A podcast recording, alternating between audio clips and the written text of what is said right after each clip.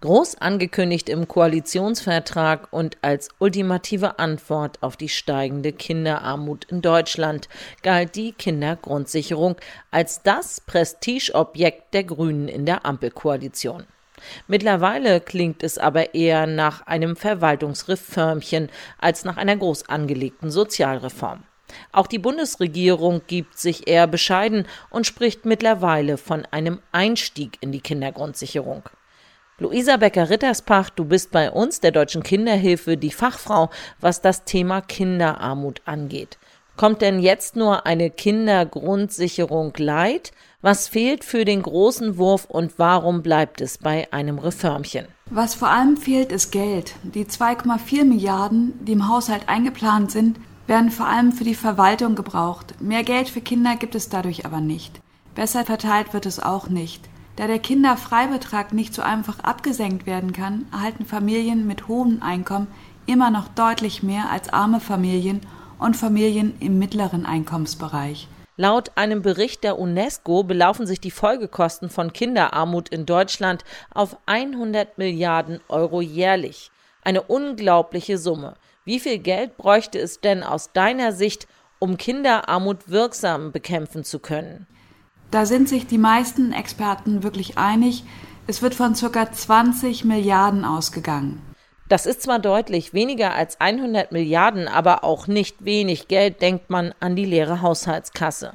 Wofür braucht es so viel Geld und warum glaubt die Bundesregierung, dass auch 2,4 Milliarden Euro ausreichen? Entscheidend ist aus unserer Sicht zunächst einmal, wie wir die Frage beantworten, was Kinder wirklich brauchen, um gesund und gut aufwachsen zu können.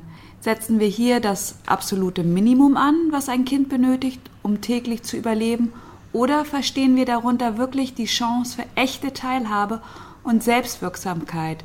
Was also braucht ein normales Kind, um wirklich gut aufzuwachsen? Diese Frage muss aus unserer Sicht zuallererst beantwortet werden. Der Gesetzentwurf geht hier zwar auch von einer Neuberechnung aus, lässt sich aber von bisherigen Kriterien leiten, die sich an einem absoluten Minimum orientieren. Da wird dann auch schnell klar, dass es dafür nicht bedeutend mehr Geld braucht. Betrachtet man die einzelnen Posten, wundert man sich aber schon, wie so ein gutes Aufwachsen funktionieren soll. Ich gebe hier mal ein kleines Beispiel.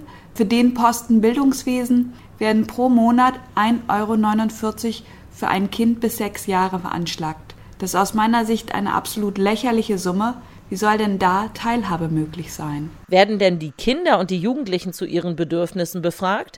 Sie sind ja praktisch die Experten in eigener Sache und wissen wohl am besten, was sie brauchen. Die Frage muss ich im Moment mit Nein beantworten. Bisher ist die Befragung von Kindern und Jugendlichen nicht vorgesehen. Das haben wir aber in unserer Stellungnahme angemahnt und wir hoffen auch, dass wir da noch auf Gehör stoßen, spätestens im Bundestag. Generell hat das Familienministerium bekundet, hier noch Spielraum zu haben und vielleicht nachzubessern.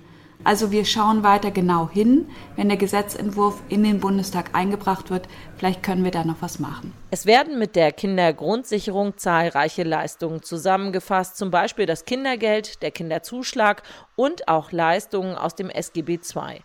Was ändert sich denn mit der Einführung der Kindergrundsicherung für den Otto Normalverbraucher? Für alle, die Kindergeld beziehen, ändert sich zunächst einmal praktisch gar nichts. Sie erhalten zukünftig den Grundbetrag der Kindergrundsicherung. Der Grundbetrag wird in etwa dem jetzigen Kindergeld entsprechen. Zusätzlich wird geprüft, ob sie Anspruch auf einen sogenannten Zusatzbetrag haben. Das ist eigentlich der jetzige Kinderzuschlag.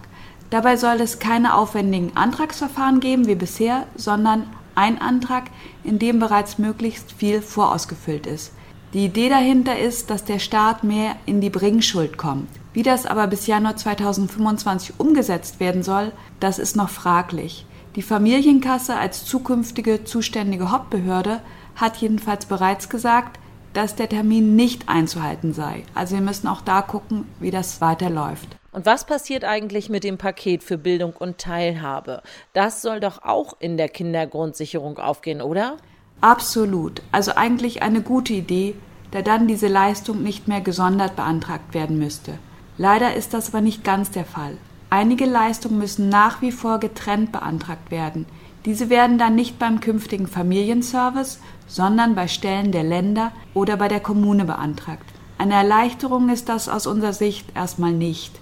Insgesamt halten wir auch den Beitrag von 15 Euro pro Monat für Bildung und Teilhabe für viel zu niedrig. Davon können weder Fußballschuhe noch Musikstunden bezahlt werden. Bedeutet das also im Ergebnis aus deiner Sicht, von Armut betroffene Kinder haben durch die Einführung der Kindergrundsicherung, so wie sie jetzt umgesetzt werden soll, eigentlich keine Verbesserungen zu erwarten? Oder wenn ja, wo siehst du Fortschritte gegenüber den bisherigen Regelungen? Ehrlich gesagt kann ich auch die Fortschritte nicht wirklich sehen. Wenn man positiv bleibt, ist einfach zu hoffen, dass die Beantragung der neuen Kindergrundsicherung einfach und automatisch läuft. Es gibt keine wirkliche Leistungserhöhung für die Kinder. Da lässt sich einfach nichts feststellen. Das Ziel einer gerechten Verteilung staatlicher Familienhilfen ist verfehlt worden.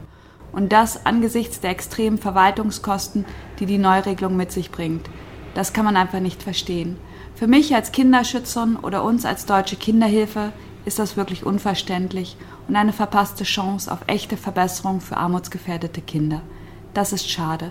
Zu hoffen bleibt, dass der Einstieg in die Kindergrundsicherung langfristig Verbesserungen ermöglicht, um allen Kindern in Deutschland ein gutes Aufwachsen zu garantieren. Liebe Luisa, ganz lieben Dank für dieses sehr informative Gespräch, wenn auch deine Analyse zur Einführung der Kindergrundsicherung einen nicht mit dem Gefühl zurücklässt, dass es wirklich besser wird für die Kinder in unserem Land. Gerne, Dana.